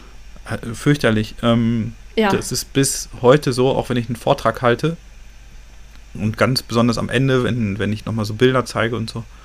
Ähm, ich bin da jedes Mal total in so einem Tunnel drin mhm. und ähm, tauche total ein und ich habe mal eine Zeit gehabt, da habe ich relativ viele Vorträge gemacht in kurzer Zeit und das war, also es war mental schon sehr ermüdend. also ja. nicht, weil es keinen Spaß gemacht hat, sondern einfach, weil ich jedes Mal so intensiv wieder drin war. Voll, ja, verstehe ich. Und das war, also ich habe ja auch das, habe ja immer ein Tagebuch auch geschrieben auf der langen Tour und das dann auch zum Schreiben wieder rausgeholt und so und auch Leute angeschrieben, ob sie ins Buch dürfen oder auch nachrecherchiert und das war, ob es die überhaupt gibt, wie sie mir erzählt haben, ihre Lebensgeschichte und so. Und ähm, das war schon unfassbar intensiv. Wirklich. Ja. Also wie, also ich kann wahrscheinlich 140 Tage Wanderung kann ich wahrscheinlich komplett nacherzählen. Ja. Von vorne ja, bis hinten. Glaube ich. Ich habe auch, wir sind plötzlich, man ist ja, ja so tief drin, plötzlich. Ähm, mir sind Sachen wieder eingefallen, an die ich zwei Jahre lang nicht gedacht hatte. Ne? Ich habe auch wieder angefangen, ganz komisch zu träumen, wie auch in der Mongolei mhm. schon während der Reise. Und ich habe das Gefühl, dass das Buch für Felix und mich so die Phase war, wo wir zum ersten Mal Jahre später überhaupt wirklich verarbeitet haben, was da alles passiert ist. Ne? Weil nach der Mongolei direkt sind wir ja weitergeflogen nach Australien. Da haben wir dann drei Monate lang mit einem äh, Camper das Outback durchquert und das war alles wieder wahnsinnig aufregend und wir sind irgendwie gar nicht so richtig zur Ruhe gekommen. Und es hat dann eben wirklich dieses Buch und diese zwei Jahre dazwischen gebraucht, bis wir wirklich nochmal ganz intensive Gespräche auch geführt haben über das, was dort passiert ist. Ja, man reflektiert dann einfach auch die Tour. Auf Tour ist man dann so in so einem Modus machen, vorankommen, erleben. Und diese ganze Reflexion, die erfolgt dann meist irgendwie später, so dass ja. man, was ist unterwegs passiert, welche Entscheidungen habe ich getroffen. Ähm, mir ging es auch so, dass ich ganz viele Sachen, so, so Gedanken reflektiert habe, dann die ich unterwegs hatte. Dazu war auf Tour eigentlich überhaupt gar kein, ähm, gar keine Zeit, weil man einfach so eine hohe Ereignisdichte hat jeden Tag. So. Mhm. Maximierung der Ereignisdichte. Und ähm, dass das dann so im Nachhinein kommt und dass man es dann erst so richtig, wenn man es aufschreibt und drüber nachdenkt oder, oder vielleicht auch einen Lektor hat, der einen dann so auf Gedanken bringt oder versucht, die nach, also oder dem, dem auf den Punkt zu kommen, der einen da umtreibt. Also fand ich auch wahnsinnig intensiv und hat mir auch geholfen, so ja die Tour wirklich nachzu, also nachzuempfinden und richtig zu verarbeiten. Das stimmt schon. Ja. Das stimmt. Ja wenn einem jemand von außerhalb jemand äh, mal Fragen dazu stellt. Völlig ja, und man wirklich den, genau, und man halt wirklich den Kopf hat, das alles zu durchdenken. Ich weiß, ich habe gerade überlegt, wo man auf Tour eigentlich mit dem Kopf ist, aber also natürlich schon bei der Tour, aber irgendwie auch nicht. Oder? Also zumindest nicht so in der Tiefe, weil man halt immer ja auch was anderes zu tun hat. Ne? So, so ganz simple Sachen natürlich, aber man macht sich ja dann doch Gedanken, ähm, ob das da hinten jetzt eine Gewitterwolke ist oder eine Regenwolke, ähm, ob das Gelände zu steil sein wird, um das Zelt aufzuschlagen und man vielleicht vorher schon mal gucken sollte. Also irgendwie hat man ja, ja sehr praktische Gedanken. Genau. Ganz viel. Man ist im Hier und Jetzt und muss praktische praktische Dinge eher lösen oder ähm, ja. drüber nachdenken. Also es ist, zählt ja jetzt nicht, ob ich jetzt zu Hause irgendwie Rechnungen liegen habe, die ich bezahlen muss, weil es ist nicht relevant, wenn da vorne eine Gewitterfront ankommt nee. und ich keinen Zeltplatz nee. habe. Das ist uninteressant, ob ich jetzt meine ja. Rechnung bezahlt habe oder nicht. Und das macht es ja dann auch aus auf, auf Tour. Und dann, wenn man dann wieder zur Ruhe kommt, hinterher oder auf der Rückreise oder so, und dann anfängt, so drüber nachzudenken oder auch über gefährliche Situationen oder schöne Situationen, das ist dann so der Punkt, wo es dann so, ja, so spannend wird auch für einen selber. Und es nicht umsonst gibt es ja diese Post-Trail-Depression-Geschichten, ja. wo Leute von der Tour wiederkommen und überhaupt nicht klarkommen im Alltag, ja. weil sie auf einmal mit einem Alltag wieder konfrontiert werden und so. Das sind schon so Dinge, die, ähm, also da kann natürlich auch so ein Buch schreiben oder einen Blog schreiben oder drüber reden, ähm, auf jeden Fall ein gutes Mittel sein, um das zu verarbeiten. Ja. Finde ich auch. Also es ist ähm, total ähm, ein guter Weg auf jeden Fall. Und ich finde es total spannend, aber auch, dass du dann gesagt hast, okay, so mit dem Buch und dann hast du ja auch angefangen, einen Blog zu schreiben. Vielleicht sehr, weiß gar nicht, wahrscheinlich in dem Zeitraum, wo das Buch dann auch erschienen ist, oder? Oder hast Genau, ja. ja. genau, das war ähm, ja äh, ne, auch so eine Sache. Ich hatte damals, als das Buch erschienen ist, weder äh, Facebook noch Instagram noch ein Blog.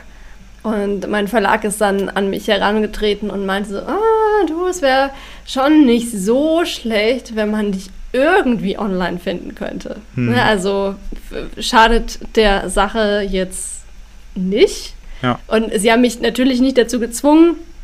Ähm, und ich habe schon auch schnell eingesehen, dass es durchaus Sinn macht. Und es war dann auch die Zeit, wo ich mich zum ersten Mal wirklich mit Reiseblogs zum Beispiel oder Outdoor-Blogs auseinandergesetzt gesetzt mhm. habe und ziemlich parallel eben im April 2019, als das Buch erschienen ist, ist dann auch ähm, ein Blog unter demselben Namen online gegangen und auch der Instagram-Kanal. Mhm. Ja, also es macht, glaube ich, schon Sinn, nicht nur in Ver Verlagsvorschauen auffindbar ja, zu sein. Ich glaube auch. 2022. Ja, also finde ich, äh, macht, macht Sinn auf jeden Fall. Und ähm, aber man, wenn man auf deinen Blog so kommt, dann sieht man ja, dass du da ähm, echt auch dran Gefallen gefunden hast. Du hast mittlerweile, glaube ich, insgesamt drei Bücher schon veröffentlicht. Du hast eine Menge, Menge anderer Reisen gemacht. Du hast ganz viel erlebt. Ähm, und was ich aber ganz spannend finde, ist, dass du, oder man kann den Eindruck gewinnen, dass, dass du viel von der Welt gesehen hast oder ihr auch von der Welt zusammen gesehen habt und jetzt so langsam irgendwie so den, ähm, den Vorgarten entdeckt, den es noch gibt. Ja, ähm, das hat wirklich viele Reisen und viele Jahre auch gebraucht, die es uns wirklich ausschließlich und auch ohne drüber nachzudenken immer in die Ferne gezogen hat. Ähm, und ich bin aber total dankbar, dass sich das irgendwann geändert hat. Also war jetzt, da gab es keinen großen Aha-Moment. Das war, glaube ich, schon so eine Entwicklung, die irgendwie still und leise auf den Reisen eben angefangen hat und wir immer ja schon zum Beispiel auch viel in den Alpen hier unterwegs waren. Mhm. Genau wie wir auf den Reisen natürlich immer viel gewandert sind. Und irgendwann hat es dann eben angefangen, dass ich schon bemerkt habe, ich kann, es gibt Sachen, da muss ich nicht bis zur nächsten Reise warten, bis ich die erleben kann. Ne? Also warum zum Beispiel gehe ich denn für den Sonnenaufgang immer nur auf Reisen auf den Berg und nicht hier zu Hause, wo ich die Berge genauso hm. vor Augen habe? Warum ähm, gehe ich damals zum Beispiel, waren wir noch viel oder öfter mal auf so Couchsurfing treffen in der ganzen Welt, um da so ein bisschen anzukommen. Warum machen wir das eigentlich nie hier? Ne, und so kann man das immer weiterspinnen. Viele Momente, die man auf Reisen wie selbstverständlich macht, aber genauso selbstverständlich wieder aufhört, sobald man zurück ist. Ähm, und die Erkenntnis hat mir so ein bisschen dieses schlimme Fernweh genommen. Mhm. Wir haben schon viel von Reise zu Reise gelebt würde ich sagen. Und so die nächste Reise war immer so die nächste Perspektive. Und ich glaube, wir haben dabei ganz viel verpasst, was eben zwischendurch passiert ist oder hätte passieren können, wenn wir ähm, mal die Augen aufgemacht hätten.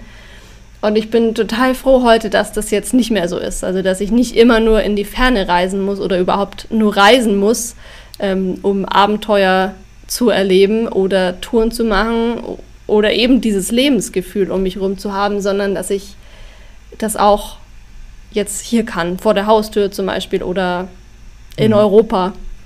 Also so ein bisschen weg vom, ähm, wie sage ich das, Reisekonsum. Also, ja. dass man Reisen quasi so anhäuft. Genau, also wir, natürlich sind wir immer noch ja, neugierig auf die Welt und haben natürlich nach wie vor Lust, neue Länder zu entdecken oder in Länder wiederzukehren, ähm, die es uns besonders angetan haben. Und ich glaube, das wird auch nie aufhören, aber es ist mittlerweile ein anderes Verhältnis mhm. dazu. Früher waren die Reisen wirklich, wer ich war. Ne? Und Felix und ich waren immer die, die nie da waren. Oder eben, wenn doch, dann mit dem einen Fuß schon wieder im nächsten Abenteuer, weil, weil für uns irgendwie gar nichts anderes in Frage kam. Und ich glaube, Reisekonsum ist ein ganz gutes Wort, das du da gerade für mhm. gefunden hast. Und heute sind Reisen, vor allem in die Ferne, sehr gezielt und ausgewählt.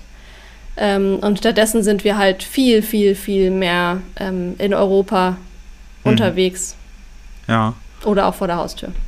Ja, da waren vielleicht auch natürlich die, die letzten zwei Jahre oder ja, ist schon fast noch länger her, ja. dass man oh ähm, so eine Art Beschleuniger für diese ähm, Art von ähm, Einstellung. Also es ist ja keine Mentalität, sondern es ist eine Einstellung auch zum Reisen ja. und zum Entdecken vor der Haustür. Und ähm, das finde ich ganz spannend, ähm, weil Reisen nur um des Reisen willens, so Deutschland der Weltmeister im Reisen und so, es gibt ja ganz viele, die das auch so sehen und ich war da und ich war da und Länderpunkte und was weiß ich nicht alles ja. da so gibt.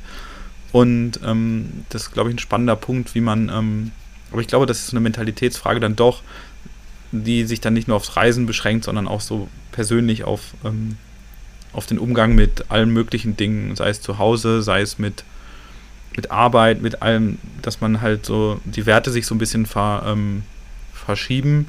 Und das hast du ja für dich auch so irgendwann entschieden. Also du arbeiten gehen war dann, also angestellt arbeiten gehen war ja für dich auch irgendwann mal dann nicht mehr so das Thema, sondern du hast gesagt, ich möchte freier unterwegs sein, ich mache mich mit dem Bücherschreiben, mit dem, auch mit dem Blog selbstständig und versuche da irgendwie ähm, für mich ein anderes Auskommen zu finden. Genau, ähm, ich hatte zu dem Zeitpunkt eine ganz tolle Festanstellung tatsächlich. Also ich bin da gerne hingegangen. Ich hatte tolle Kollegen, aber sie hat halt leider ab einem gewissen Punkt, ne, dann kam das zweite Buch dazu, dann habe ich immer mehr für Magazine geschrieben und diese Geschichten über Wanderungen und Reisen erfordern natürlich auch Wandern und Reisen. Und irgendwann hat diese Festanstellung halt einfach nicht mehr in das Modell von meinem Leben gepasst, das ich mir vorstellte.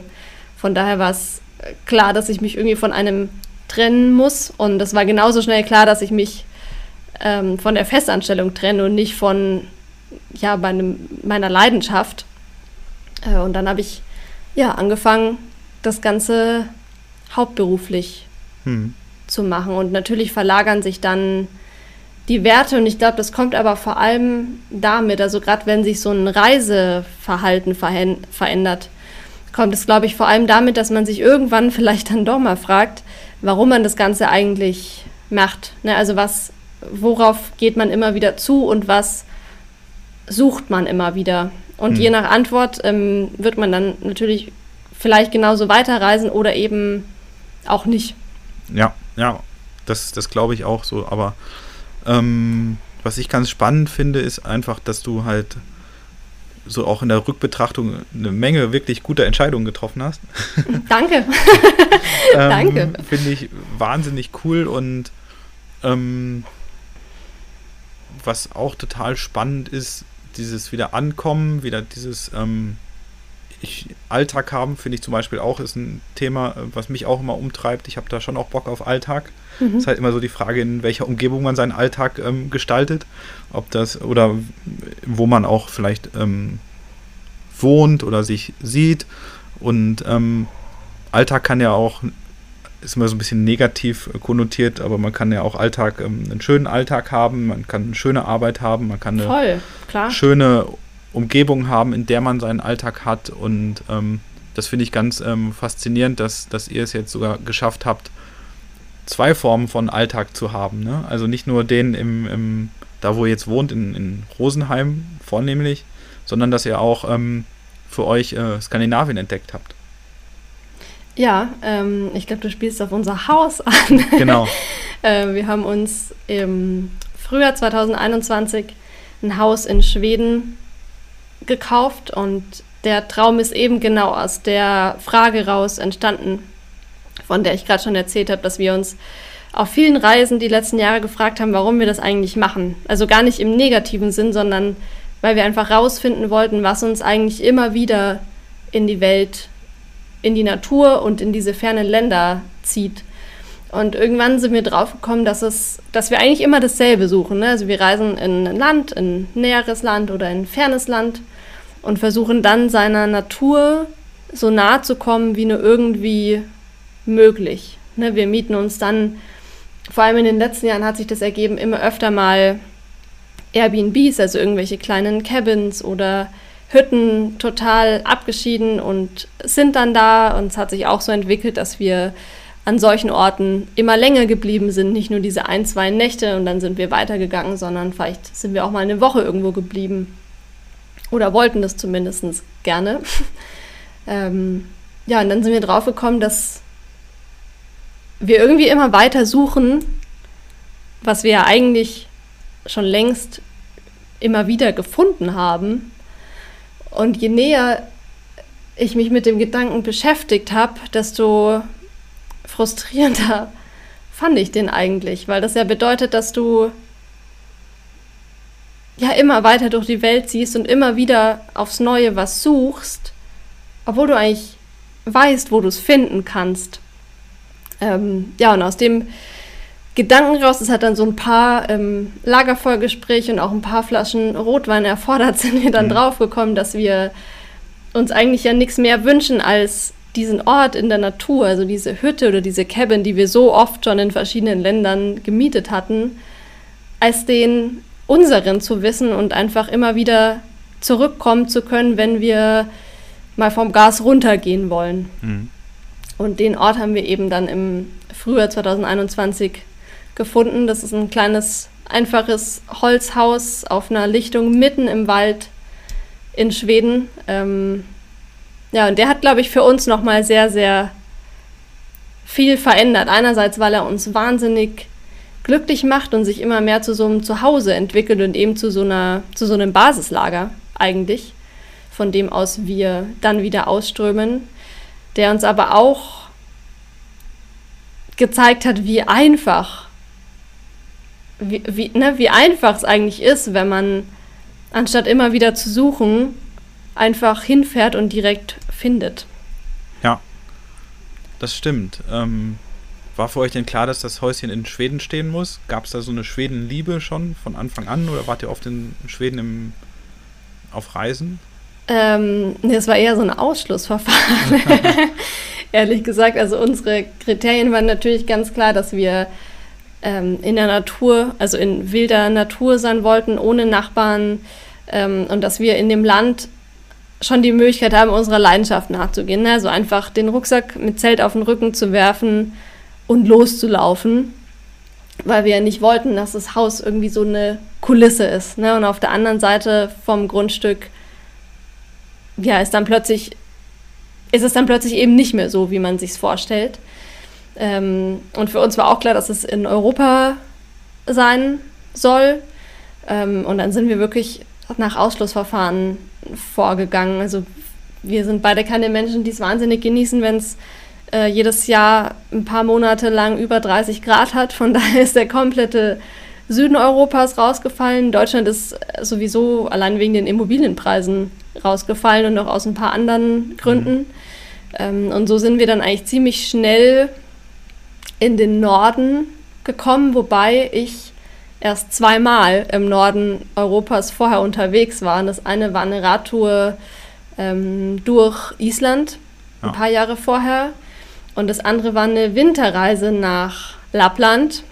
Und das war aber eigentlich alles, was ich so von Skandinavien okay. kannte. Und ich war mir aber irgendwie trotzdem glasklar sicher, dass das eine wahnsinnig gute Idee ist. Und der Felix war vorher irgendwie einmal öfter für ein paar Wochen in Schweden unterwegs, nicht im Winter. Mhm. Ähm, hat jetzt aber auch keine riesig große Schwedenliebe entwickelt. Und trotzdem, ne, Schweden ist halt das Land, wo man als EU-Bürger ähm, ein Haus kaufen darf, wo wir uns so ein Haus irgendwie auch einigermaßen leisten konnten. Mhm. Ja, also haben wir uns das äh, irgendwie in den Kopf gesetzt. Und wie macht man das dann? Äh, äh, Anzeige, Suche Haus in Schweden? Also da stelle ich mir ähm, schwierig vor. Ne, also wir haben uns echt viel eingelesen, natürlich generell. Wir hatten ja sowieso kein, keine Ahnung von Häusern. Also wir haben ja hier in hm. Deutschland auch kein hm. Haus, geschweige denn haben wir Ahnung von Immobilienkauf im Ausland. Haben halt ganz viel in Foren gelesen, in irgendwelchen Facebook-Gruppen. Und in Schweden ist es vielleicht, aber dann gar nicht so unübersichtlich, weil dort eigentlich der komplette Immobilienmarkt auf einer Plattform ja. stattfindet. Also es ist ein bisschen sowas wie ImmoScout, hm. nur in Schweden eben. Und weil es in Schweden keine Notare gibt, sondern die Makler die Funktion übernehmen, landen eigentlich auch fast alle Häuser auf eben dieser einen Plattform. Ah ja. Und die haben wir dann monatelang äh, fast wie besessen durchgestöbert. Ich kann mich da leider auch ähm, ziemlich gut reinsteigern in sowas und die Kontrolle verlieren über wie oft ich irgendwelche Seiten aktualisiere. Hm. Genau, und haben einfach monatelang Inserate durchgeguckt, um auch so ein Gefühl dafür zu kriegen, was gibt's und passt das zu dem, was wir wollen. Und es war schon alles ein recht aufregender und auch nervenaufreibender Weg, aber als wir dann zum ersten Mal vor dem Haus standen, wussten wir sofort, dass ja, dass es die richtige Entscheidung sein wird und dass es sich alles lohnen wird. Hm. Und als ihr dann ein Haus entdeckt habt, was euch ähm, gefällt, ähm, dann habt ihr den Makler vielleicht angerufen und seid hingefahren oder wie lief das? Habt ihr es einfach blind gekauft so? Ja, das war, das war alles äh, gar nicht so einfach. Ähm, wir haben nicht den Makler angerufen in dem Fall, sondern die Verkäufer. Das war das erste und auch nach wie vor einzige Haus, das inseriert war, wo nicht nur der Makler eben mit seinen Kontaktdaten dastand, sondern auch die Verkäufer vom Haus, weil die einfach wahnsinnig viel Wert darauf gelegt haben, zu wissen, wer dieses Haus am Ende bekommen wird. Ähm, also haben wir die sofort angerufen, wir konnten aber nicht sofort hinfahren, weil es eben gerade früher 2021 war und die Grenze dicht. Ähm, was aber zum Glück auch dafür geführt hat, dass die Schweden wahnsinnig flexibel wurden, was so Online-Besichtigungen anging. Und wir hatten dann zweimal eine Online-Besichtigung mit den Verkäufern per Video, haben die uns wirklich über das ganze Grundstück geführt zum See, alles gezeigt. Also die haben das wahnsinnig toll gemacht und tatsächlich auch so, dass wir das Gefühl hatten, wir wären da. Mhm. Ähm, und nach diesen zwei Besichtigungen ging dann das Bieterverfahren los. In Schweden ist es so, dass es für Immobilien keinen Festpreis gibt, sondern sie werden quasi wie auf eBay äh, versteigert. Ja. Und jeder kann da reinwerfen, was immer er halt so reinwerfen kann. Und der Startpreis leider war aber schon recht nah an unserem Budgetlimit. Und dann hat wirklich so ein Nervenkrieg angefangen. Wir sind ein paar Mal überboten worden, waren schon über dem Budget, dann ist das Bieterverfahren eingestellt worden, weil es so ausgeufert ist, weil einfach so viele Leute da ihr Geld reingeworfen haben. Mhm. Und in der Zeit waren wir aber so sicher über dieses Haus und wollten es unbedingt haben, dass wirklich mit jeder SMS-Push-Benachrichtigung, die man über ein neues Gebot bekommt, ja, irgendwie mehr so dieser Traum zerbröckelt ist. Weil mhm. wir irgendwie plötzlich dieses Haus und kein anderes wollten, obwohl wir es ja eigentlich nur per Video gesehen haben. Ähm, und dann ist so ein kleines Wunder passiert, also ein Wunder der Menschlichkeit, finde ich irgendwie. Die Verkäufer haben sich nämlich entschieden, dass sie das Haus nicht dem, den Höchstbietenden geben wollen, sondern uns, weil sie dachten, dass wir die Richtigen für dieses Haus wären. Die Maklerin hat alle Hände über dem Kopf zusammengeschlagen, natürlich. ja, klar. Und dann waren wir auch noch Deutsche, äh, was die Sache schwieriger macht in der Bürokratie. Und irgendwie, ja, sind diese Verkäufer, die das Geld, das Mehrgeld von den anderen Interessenten wirklich gut hätten gebrauchen können, trotzdem bei uns geblieben und haben den Prozess mit uns durchgezogen. Und am Ende haben wir dann eigentlich das Haus mündlich gekauft, ohne es jemals gesehen zu haben. Hm. Krass. Ja. Krass. Das waren jetzt äh, ein paar sehr, sehr schwierige und nervenaufreibende Wochen erklärt in ein paar Minuten. und wann habt ihr dann das erste Mal die Schlüssel in der Hand gehabt und wart da? Das hat dann nochmal ein bisschen gedauert. Wir sind dann erstmal, äh, als es wieder ging, Ende, Mitte, Ende Mai ähm, hingefahren, zum ersten Mal auf das Grundstück gerollt und wir durften dann mit unserem Bulli auch eine Nacht auf dem Grundstück übernachten, bevor wir die Verkäufer für die Vertragsunterzeichnung am nächsten Tag treffen würden. Ähm, ja, das war der erste Moment, wo wir dann halt auf dieses Haus und auf dieses Grundstück kamen. Und ich war, wir beide waren unendlich aufgeregt. Einerseits, weil wir unbedingt wollten natürlich, dass das Haus so war, wie wir es uns vorgestellt hatten. Und andererseits auch was aus Angst, was passieren würde, wenn es nicht so wäre. Weil am Ende ja. ne, hätte man noch zurücktreten können, aber das zwei Menschen gegenüber zu tun, die dir ihr Haus vermachen wollen, obwohl sie mehr Geld von wem anders bekommen hätten, die natürlich alle längst abgesprungen waren, die anderen Interessenten. Das wäre aus menschlicher Sicht irgendwie eine ganz schlimme, schlimme, schlimme Entscheidung gewesen. Ja. Von daher war das wahnsinnig schlimm aufregend und zum Glück war das Haus dann aber nicht nur genau so, wie wir es uns ausgemalt hatten, sondern noch viel schöner. Also das ganze Grundstück vor allem noch viel schöner, als wir dachten. Und dann ging in Schweden noch so ein bisschen Bürokratie-Wahnsinn durch mit äh, los mit einer Öffnung von einem Bankkonto, ähm, Beglaubigungen und ne, also die mussten prüfen, ob wir die Steuern hinterziehen wollen. Und es war schon alles noch so ein Act und ich glaube, es hat dann noch mal so drei Wochen gedauert, bis wir endlich äh, die Schlüssel bekommen haben. Ja. Und jetzt fühlt es sich an wie nach Hause kommen, wenn ihr da seid? Ja, immer, immer mehr. Okay. Also schon der Ort, den ihr auch immer gesucht habt. Ja. Ja. Ja, der, von dem wir auf vielen Reisen schon geträumt haben. Ähm, wir sind letztens im Sommer auch mal abends draußen gesessen, der Felix und ich, und haben überlegt, wie es wäre, wenn das Haus jetzt eins von diesen vielen Airbnbs wäre. Ähm, die wir uns gesucht haben und gemietet haben. Und dann waren wir plötzlich beide wahnsinnig glücklich, weil es eben nicht nur ein Airbnb war und weil es sonst aber eins von denen gewesen wäre, die wir so sehr geliebt hätten, dass wir wahrscheinlich die komplette Reise nur in diesem einen hm. Airbnb hätten verbringen wollen. Und es war irgendwie so ein total schöner Moment und einer, der uns bestätigt hat, dass wir die richtige Entscheidung getroffen haben und ja irgendwie jetzt schon das gefunden haben, was wir ganz, ganz lange überall auf der Welt gesucht haben. Das hört sich total cool an. Also, das, dass man einen Ort für sich ähm, entdeckt und findet, wo man sagt, okay, da möchte ich hin, das ist es, da passt alles, da fühle ich mich wohl und geborgen und das ist, glaube ich, ähm, also kann ich nachvollziehen. Habe es noch nicht so gefunden, aber der Kommt Wunsch schon. ist da. ja. Vielleicht auf der anderen Seite von der Grenze. ja. Aber ähm, dieses Ankommen und dass man dann so den, den Weg zwischen den Bäumen entlang rollt und dann auf den Hof fährt und sagt, ach, da bin ich wieder, das ist, äh, hier bin ich zu Hause. Ähm, das ist, glaube ich, so ein Gefühl, was, was mich auch umtreibt, was ich vielleicht auch irgendwann gerne mal so ähm, erleben möchte, so wie ihr das erlebt habt. Bin ich, ähm, finde ich, freue ich mich total, dass ihr da so einen Ort für euch entdeckt und gefunden habt und das auch so gut passt.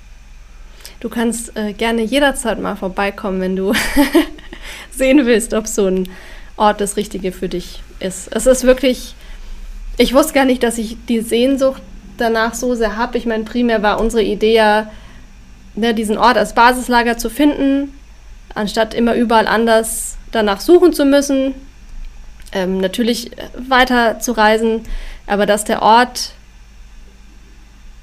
ja, dass der Ort so sehr den Wunsch in mir auslöst oder überhaupt erstmal zeigt, wo bleiben zu möchten, äh, den Wunsch in mir auslöst, wo bleiben zu wollen. Möchten wollen.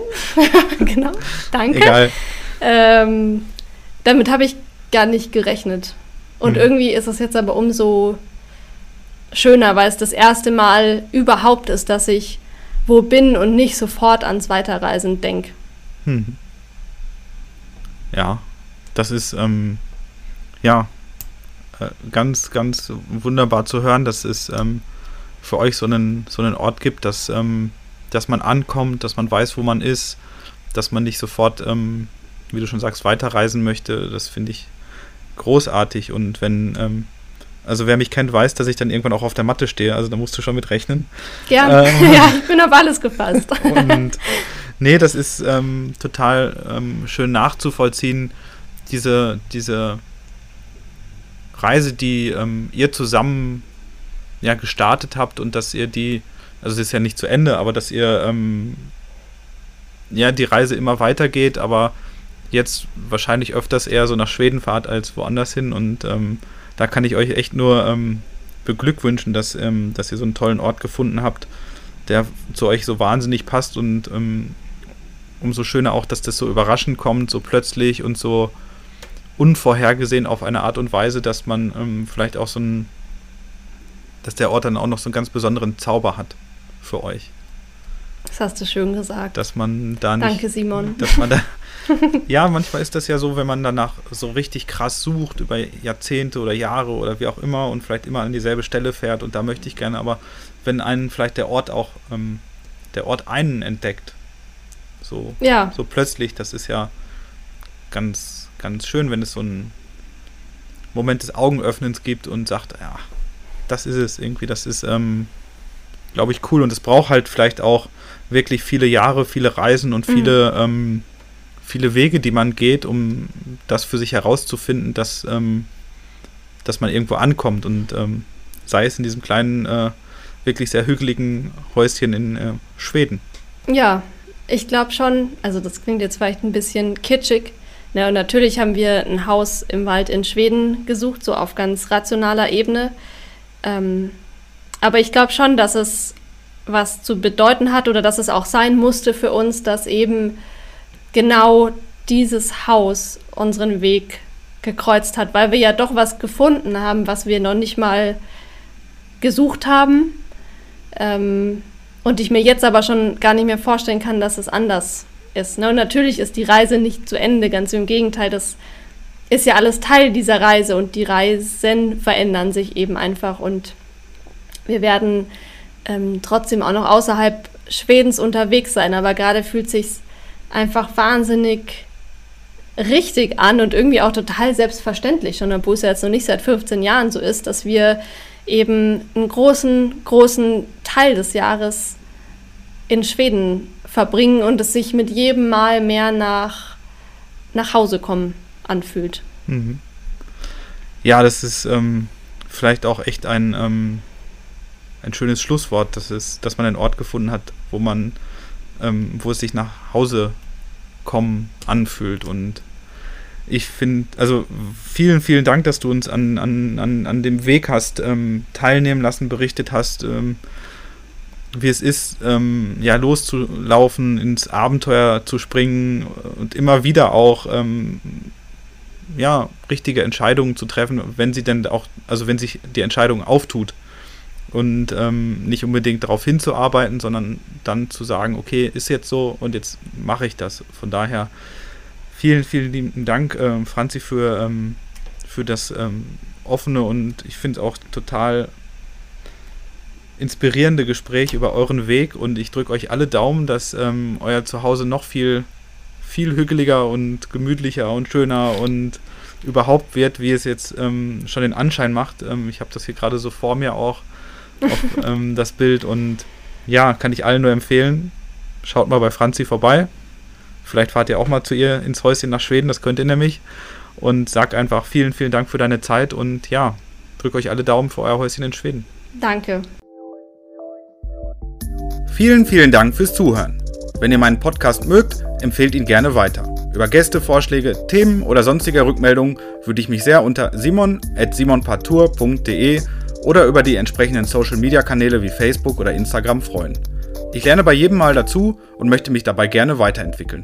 Ich hoffe, ihr begleitet mich auf diesem Weg.